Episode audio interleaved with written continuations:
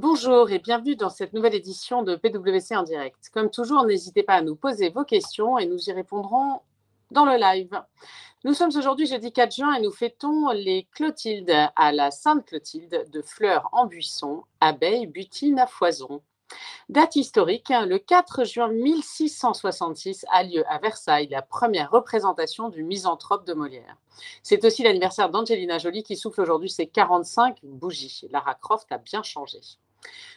Premier chantier enfin lancé en France sur l'éolien en mer et cela donne naissance à un concours de taille. Si à Fécamp, les éoliennes feront 7 MW, Siemens a récemment annoncé la mise au point d'une éolienne géante de 14 MW avec un roteur de 222 mètres. Avis aux amateurs de sport, après Roland Garros hier, le Japon étudie un format simplifié des JO de Tokyo. La gouverneure de Tokyo a déclaré qu'il pourrait être nécessaire d'organiser les Jeux olympiques dans un format simplifié avec plusieurs options comme l'accueil d'un nombre limité de spectateurs ou des tests de dépistage obligatoires. Ceci dans le but de s'assurer que la crise sanitaire ne provoquera pas l'annulation de l'événement. Le Festival de Cannes présente sa sélection 2020 malgré l'absence de manifestations. Cannes livre sa sélection de 56 films distingués parmi les 2000 longs métrages visionnés par les organisateurs. Et Cocorico, le nombre de films français, représente un tiers de cette sélection. Un espoir pour nos vacances. Hein. L'Europe rouvre certaines frontières intérieures. Chaque jour, on avance un peu plus dans le déconfinement et dans le retour à la vie normale. Après l'Italie hier, l'Autriche a annoncé la réouverture prochaine. La Belgique fait de même. Aérien, Pékin fait un geste en autorisant les compagnies étrangères à reprendre un vol hebdomadaire vers la Chine. Et plus proche de nous, ADP annonce la réouverture d'Orly le 26 juin, même si Augustin de Romanet pense qu'un retour à la normale n'est pas pensable avant deux ans. Mardi, le ministre de l'économie et des finances, Bruno Le Maire, avait annoncé une révision à la baisse de la prévision d'évolution du PIB pour 2020, avec une récession désormais attendue à 11% contre 8 évoqués précédemment. Dans cette lignée, le déficit public de la France est désormais attendu à 11,4% du produit intérieur brut pour 2020, du jamais vu. Pour rappel, nous étions à 2% en décembre dernier. L'application Stop Covid est disponible depuis le 2 juin à midi dans les App Store des smartphones et a déjà été téléchargée 600 000 fois. Pour rappel, une fois installée, elle permet de prévenir les personnes qui ont été en contact avec un malade testé positif au coronavirus. Place à notre sujet du jour, crise de liquidité. Quel défi dans la relation avec vos clients et fournisseurs? Pour nous en parler aujourd'hui, j'ai le grand plaisir d'accueillir Arthur Wastin, expert sur les cash flows, et Philippe Loiselet, associé chez Strategy End. Messieurs, bonjour. Bonjour. Philippe, une, première question. Euh, peut-être, quelle est ta vue sur la crise euh, actuelle? Je ne reviendrai pas sur le caractère un petit peu unique de la crise, de par son imprévisibilité, sa violence, son, ampleur. Euh, cette crise qui avait commencé par une crise euh, sanitaire, euh, essentiellement en, Asie, qui a produit ses premiers effets, y compris sur la, la, disruption des éléments de supply chain, qui derrière le confinement venant a, amplifié ce mouvement et, et, a été un accélérateur de la crise qui, in fine, a débouché sur une crise économique, essentiellement une crise de la, de la demande. Euh, il y a eu des effets immédiats, euh, mais qui seront, euh, qui seront durables, avec des différences assez significatives entre secteurs. Euh, quand on regarde le secteur de, euh, de l'hôtellerie ou de l'aérien, euh, avec des chutes dramatiques d'activité sur les mois d'avril de l'ordre de entre 70 90 et euh, le secteur de, euh, l'agro euh, ou voire du TNT qui ont connu des, des impacts relativement limités. les mesures gouvernementales rapides ont permis d'atténuer significativement un certain nombre d'impacts à court terme, notamment sur les sujets de, de liquidité, au prix, on le sait tous, d'un coût élevé pour à la fois le, budget de l'État et, un endettement accru. Euh, si le risque sanitaire semble, semble contenu, euh, les, les, effets sur la demande risquent d'être assez durables et, peut-être même amplifiés dans les, dans les mois à venir, dans, dans la mesure où euh, l'impact sur la baisse de la consommation, l'augmentation des taux d'épargne et l'amplification qui risque d'être provoquée malheureusement par une croissance assez forte du chômage qui est, attendue, devrait donc euh, amplifier cette, cet impact. et je cette crise qui s'inscrit dans un, contexte économique et une situation des entreprises françaises qui sont connues pour leur, niveau de sous-capitalisation, euh, les rend particulièrement vulnérables, particulièrement les, je pense les, PME ETI, même si on a vu qu'un certain nombre de grands groupes n'étaient pas épargnés par cette situation.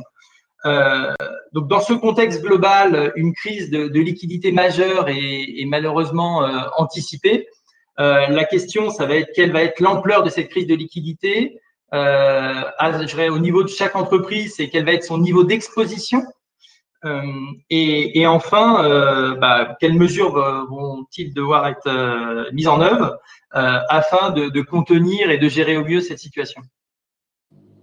Merci beaucoup. Arthur, sur les liquidités, est-ce qu'il y a un impact? Est-ce qu'il y a des aspects particuliers qui sont en train d'apparaître avec cette crise? Bah, Je crois que la difficulté, c'est la combinaison de facteurs de, marché et opérationnel d'une part, et Philippe les a exposés, euh, et de facteurs financiers d'autre part. Et, ces facteurs financiers, euh, ils sont assez nombreux et pluriels et, et pas simples euh, à évaluer aujourd'hui. Donc, d'un côté, il y a l'augmentation euh, en cours, hein, mais, mais anticipée, des défaillances d'entreprises. On a des chiffres qui commencent à sortir et qui sont assez impressionnants, avec des augmentations dans certains pays, notamment anglo-saxons, de l'ordre de 40 à 50% des défaillances d'entreprises l'année prochaine. Euh, mais c'est aussi le cas dans des pays européens un peu plus protégés, avec sans doute un effet un peu différé. Euh, il y a un changement de comportement payeur des entreprises euh, qui, est en train de se cristalliser aujourd'hui. Pendant le confinement, il y a eu des augmentations des incidents de paiement dans certains pays jusqu'à 500%. Bon. Mais ce n'est pas résorbé aujourd'hui. Il continue à y avoir des pratiques qui sont différentes des pratiques qui préexistaient avant la crise. Ça, c'est un élément qui va qui pèse déjà, mais qui va peser lourdement sur la trésorerie des, groupes euh, français. Ensuite, il y a un facteur qui va jouer de manière très très forte, euh, à mon avis, euh, c'est la difficulté à faire assurer les créances. Donc, les, les assureurs crédits n'ont pas des bilans suffisamment solides euh, pour encaisser euh, le, coût de l'augmentation de ces défaillances. Donc, ils sont en train de réduire la protection qu'ils accordaient historiquement euh, aux entreprises françaises. Ce qui veut dire qu'elles vont devoir gérer leurs risques et, encaisser elles-mêmes les conséquences du défaut de leurs de leur clients. Et par ailleurs, c'est un peu technique, mais c'est important de le dire, les, assurances crédits, ce sont des, acteurs très importants du financement, parce que c'est elles qui permettent le financement factor. Or, dès lors qu'elles sont en train de réduire euh, les protections qu'elles accordent, et ça de manière assez marquée, parce qu'il y a des secteurs où elles ont réduit jusqu'à 50% leur protection, euh, les contrats de factor qui, apportaient euh, environ 400 euh, milliards d'euros de financement aux entreprises françaises, euh, vont se gripper. Hein, vont se gripper, ils vont plus euh, venir apporter les mêmes niveaux de liquidité qu'ils apportaient par le, par le passé. Et puis le dernier point qui est central, c'est la reconstitution du BFR. Parce que finalement, aujourd'hui, les entreprises sont globalement sous activité, donc leur niveau de trésorerie a été protégé par la, la décrue du BFR. Demain, elles vont devoir reconstituer des stocks reconstituer des, des, créances clients. Et tout ça dans un contexte qui est complexe parce que les enjeux sont très volatiles. Au début de la crise, nos clients nous disaient j'ai un problème de sourcing, il faut absolument que je sécurise mes approvisionnements. Aujourd'hui, ils nous disent quoi? Je dois déstocker.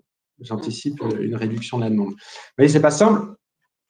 Et tout ça concourt à quoi? Euh, À venir surajouter à cette crise euh, de marché, à cette crise opérationnelle, une crise financière dont les effets ont été différés par les mesures de soutien de l'État, mais dont les effets vont se faire sentir euh, dans les, dans les, mois, dans les mois qui viennent pour, pour un très très grand nombre d'entreprises françaises. Et du coup, est-ce que tu peux nous détailler un peu l'impact sur les clients et les fournisseurs, justement?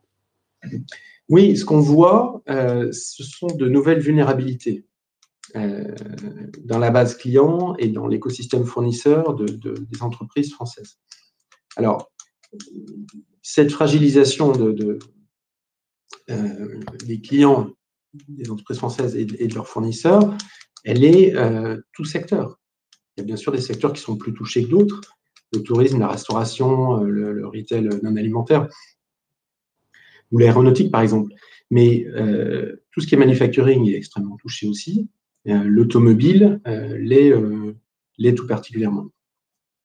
Donc le message, c'est il y a une fragilisation, et puis on verra un petit peu quels sont les enjeux concrets hein, qui se posent à nos clients.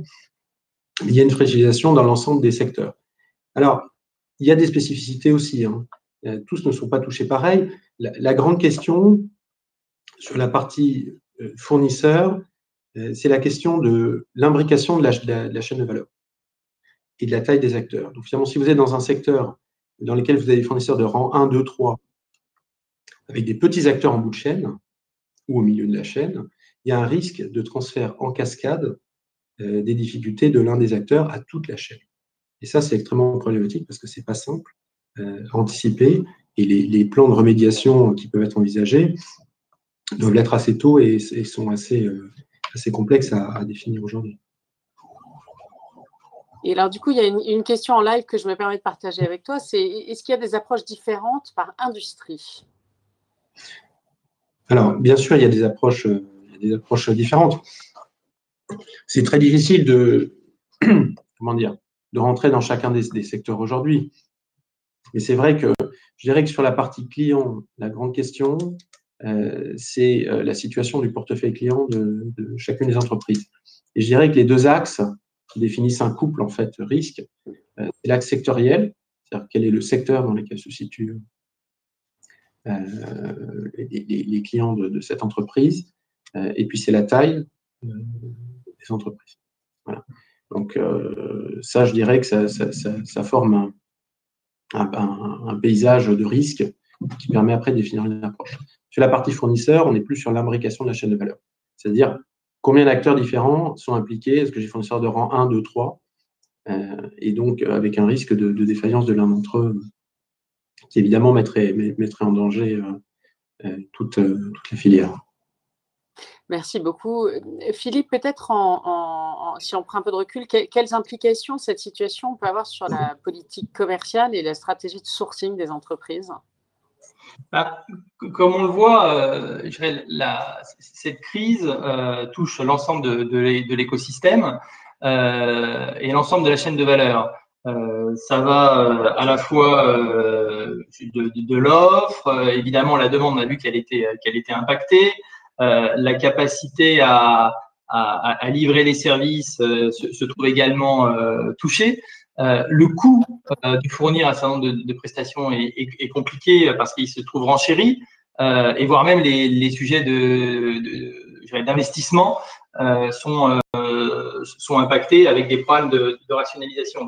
Aujourd'hui, ce qui est important, c'est de se poser la question par rapport à la stratégie commerciale, c'est comme l'a comme l'a touché euh, Arthur, euh, c'est quel est mon, par rapport à mon positionnement, euh, en quoi mon positionnement sur le marché m'expose particulièrement à, un niveau de risque, quelle est ma, répartition de mon portefeuille client en ayant en tête à la fois, je dirais, un peu le, le Pareto en termes d'activité, mais également la marge, parce que bien souvent, cet élément va devenir clé euh, dans, le dispositif.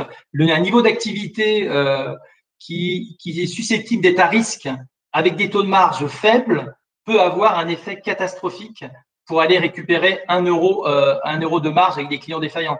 Donc, je pense que cette notion de, couple, à la fois diffusion euh, du portefeuille client, mais également euh, la, capacité à réorienter euh, cet élément est, vraiment, important. Donc le point, ça va être comment soutenir, euh, donc quel client soutenir, comment euh, le soutenir, est-ce qu'on a des relations privilégiées avec, est-ce qu'on souhaite en avoir, et, vraiment avec une, approche qui est non pas une approche chiffre d'affaires, mais une approche marge et capacité de l'entreprise à, on va dire, à surmonter ces difficultés qui ont vocation à être temporaire pour un certain nombre d'entreprises et beaucoup plus durable pour d'autres. Euh, sur la partie euh, sur la partie euh, bah, je pense que Arthur l'a également bien bien mentionné. Se pose la question déjà du caractère stratégique ou non d'un certain nombre de fournisseurs. on l'a vu, il y a le caractère stratégique qui peut s'avérer particulièrement critique notamment dans la durée, parce que c'est des composants, des, savoir-faire qui sont très distinctifs Et là, va se poser la question de comment dire pérenniser cette relation, j'allais presque dire à tout prix, parce que sinon ça vient interférer avec la capacité à, fournir les produits. Euh, donc là, c'est un, un, un, élément particulièrement important. Euh, et l'approche, en tout cas dans un premier temps, qui est euh, euh le tout, euh, je dirais, approche coût centrique, en disant produit moindre coût, euh, je dirais pas qu'il faut le mettre de côté, mais il y, a, y a, un instinct un peu de survie qui consiste à véritablement identifier quels sont les éléments euh, euh, structurants, déterminants, stratégiques pour la pérennité de l'entreprise qu'il faut identifier, et là avoir une politique vis-à-vis de ses, fournisseurs vraiment spécifiques, quitte à, à, contractualiser sur les horizons, à fournir de la visibilité et euh, des conditions un peu particulières pour, pour assurer le, la situation.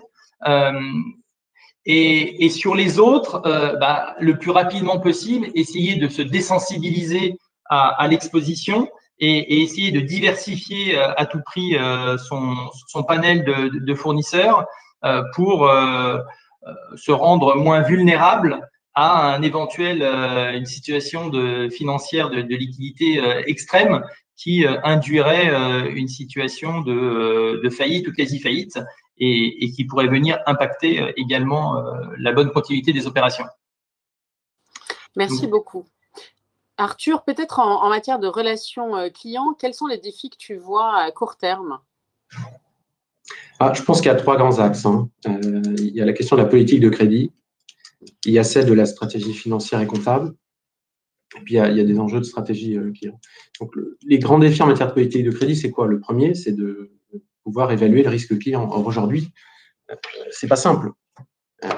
traditionnellement, on, appréciait le niveau de risque du entreprise sur la base de ces, états financiers euh, historiques. Aujourd'hui, euh, les résultats 2019 disent pas grand-chose de la, de la situation euh, en matière de liquidité d'un client. Donc là, il y a, un, premier sujet qui est d'avoir une visibilité sur les clients les plus fragiles, qui n'est pas un sujet simple, et pour lequel il y a des solutions de type data analyse, projection, etc., mais, qui sont des solutions auxquelles les entreprises ne sont pas habituées et, je dirais qu'elles ont peu de repères. Le, deuxième défi en la matière, c'est d'avoir une vision en temps réel. Un client qui tient un choc aujourd'hui, est-ce qu'il sera encore euh, solide demain? Ce n'est pas du tout certain. Voilà. Et euh, une fois que ce diagnostic est posé, mais il y a la question de l'accompagnement, c'est-à-dire finalement, quelle politique de crédit j'applique? Auprès des clients les plus fragiles Quels sont ceux dont je considère qui me sont indispensables et que je choisis de soutenir? Et là, il y a plusieurs manières de faire. Hein. Il y a des, délais allongés, il y a des euh, avances qui peuvent être concédées, tout ça devra être négocié. Mais des solutions existent. Et puis, quels sont ceux euh, avec qui je considère que euh, je veux engager une politique de fermeté parce que leur niveau de profitabilité chez moi n'est pas suffisant pour justifier de les, soutenir, parce que simplement d'autres clients leur sont substituables et que, et que je n'ai pas envie d'investir sur ces clients-là. Donc ça, c'est la grande question savoir qui soutient et, comment et qui je ne soutiens pas. Euh, et en arrière-plan, il y a quoi? Il y a la question du coût total et cumulé euh, de l'ensemble de ces actions. Et je pense que c'est extrêmement important que euh, les entreprises réfléchissent bien aux moyens qu'elles engagent dans, le cadre de ces plans de soutien aux clients. y aller au coup par coup, c'est prendre le risque d'être débordé finalement par le besoin et de ne pas faire les arbitrages nécessaires euh, en amont. Donc voilà, en matière de politique de crédit, les, grands défis, et puis le défi interne et organisationnel, notamment pour les directeurs financiers et crédit managers, c'est comment je rends opérante cette nouvelle politique. Comment je fais en sorte que mes équipes qui traditionnellement d'abord étaient largement couvertes par les assureurs de crédit, ensuite travaillaient sur des données historiques, je dirais qui donnaient quand même une certaine visibilité, un certain confort, comment elles s'adaptent à un environnement dans lequel tout est changeant, dans lequel il faut être extrêmement réactif et dans lequel il faut mettre en place des plans d'action euh, qui souvent sont de caractère pluridisciplinaire, parce que ça implique les équipes commerciales, ça implique les équipes euh, euh, financières, ça peut impliquer aussi les équipes opérationnelles. C'est extrêmement vigilant, et c'est extrêmement important pardon, d'être vigilant à constituer des groupes de travail qui soient pluridisciplinaires, qui soient capables d'appréhender l'ensemble des, des, défis en la matière, que ce soit en matière de politique de crédit, de politique commerciale ou de, de stratégie financière au sens large. Et du coup, côté fournisseur, c'est quoi les, défis à court terme? Les défis sont un peu similaires, si ce n'est que la visibilité sur les fournisseurs, elle est plus faible que celle qu'on a euh, sur ses clients. Hein, le problème des fournisseurs, c'est euh, des, filières constituées de plusieurs rangs, euh, de plusieurs rangs de, et donc des fragilités qui peuvent se situer à des niveaux auprès desquels on a peu de contact. Ça, c'est le grand défi et la grande différence, je dirais, par rapport à la question d'un client. En revanche, et ça c'est un atout extraordinaire pour les, entreprises lorsqu'elles traitent cette question des vulnérabilités fournisseurs, elles sont capables de demander à leurs fournisseurs euh, des informations sur leur situation. Euh, et l'état des relations euh, d'un client avec son fournisseur le permet. Elles sont capables aussi de leur demander d'évaluer la situation des fournisseurs de leurs fournisseurs. Donc l'idée, c'est assez rapidement d'être capable de constituer un paysage et dans ce paysage de dire où sont les vulnérabilités et comment on sécurise tout ça. Le deuxième élément, vous êtes capable d'adapter euh, la supply chain euh, de sorte qu'elle intègre en temps réel euh, les, enjeux de difficulté d'approvisionnement ou de fragilité de certains fournisseurs de l'écosystème. Merci beaucoup. Et, Philippe, peut-être, est-ce que tu as des éléments plus euh, à moyen long terme à partager avec nous pour bâtir une vision plus prospective pour la suite?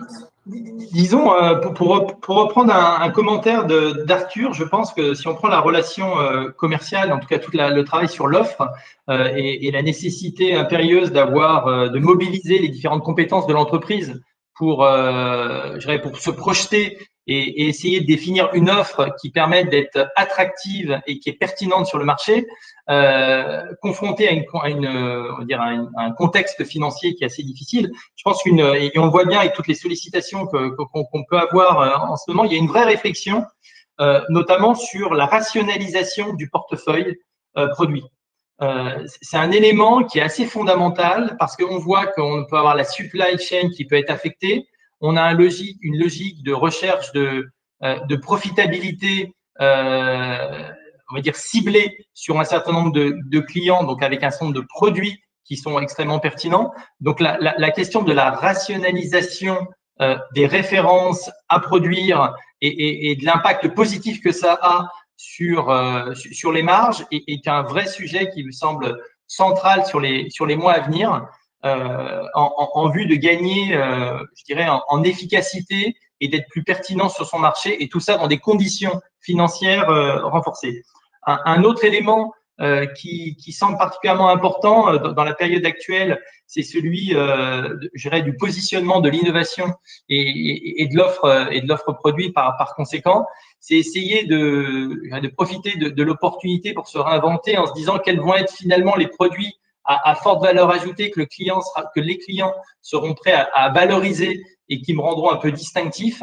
Et donc, il y a une véritable réflexion à avoir, euh, là encore souvent euh, pluridisciplinaire, sur euh, quelle nouvelle offre produit, à la fois en offre produit, en mix de solutions produits-services, qui conviendrait de, de, de, pousser pour arriver à créer un, un facteur d'attractivité et de différenciation euh, fort et qui soit, qui soit durable, et derrière d'aligner euh, l'organisation euh, et je dirais des, des, composantes clés de l'entreprise autour de ce, de ce positionnement. Donc je, pense que sur, sur ces éléments, ça me, en tout cas client et offre, c'est ce qui me semble important.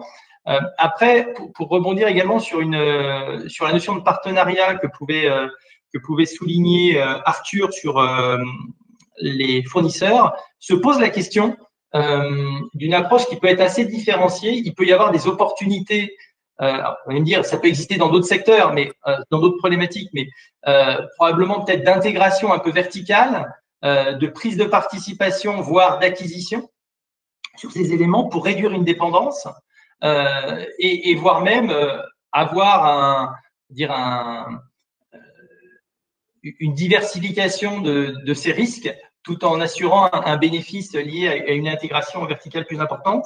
Donc, il y a cet élément-là, je vois sur les fournisseurs. Il y a toute la réflexion du strategic sourcing avec une différenciation renforcée, une, diversification pardon renforcée. Trop souvent, comme je citais, il y a eu le, le prisme prix maintenant, on le voit, euh, la diversification en termes de zones géographiques, euh, de nature de, clients, de pays est particulièrement importante. je, mets de côté la réflexion qui est assez active sur euh, une éventuelle relocalisation pour avoir une meilleure maîtrise euh, d'un certain nombre d'éléments, euh, notamment liés à des éléments de souveraineté, mais pas exclusivement, qui, est quelque chose que les entreprises commencent à intégrer et qui vont faire vraiment partie de l'agenda sur les, mois et, années à venir. donc voilà, je pense qu'il y a ces différents éléments qui, qui peuvent permettre de, saisir un peu ce, contexte de, de, crise et de qui va être assez perturbant euh, pour euh, essayer de se, réinventer et, de, saisir les opportunités euh, inhérentes à, ces situations un peu de, crise qui, modifient les, cartes euh, pour les, mois et années à venir. Merci beaucoup. Euh, messieurs, peut-être un, dernier conseil euh, ou un, conseil particulier à partager avec nos auditeurs euh, du jour. Arthur, est-ce que tu veux te lancer en premier? Avec plaisir. Moi, le sentiment que j'ai, c'est que le, grand défi de cette crise, c'est son caractère pluridisciplinaire et multifactoriel. Et, le conseil que je donnerais, c'est de créer des groupes de travail sur ces sujets de relations clients d'une part et de relations fournisseurs d'autre part, qui intègrent euh, les compétences euh, nécessaires pour les gérer pleinement. C'est-à-dire à la fois des compétences commerciales, financières et, et, et opérationnel si nécessaire. Et pour la partie euh, fournisseur, euh, de bien intégrer euh, la supply chain, les achats et, et, la finance dans, la réflexion.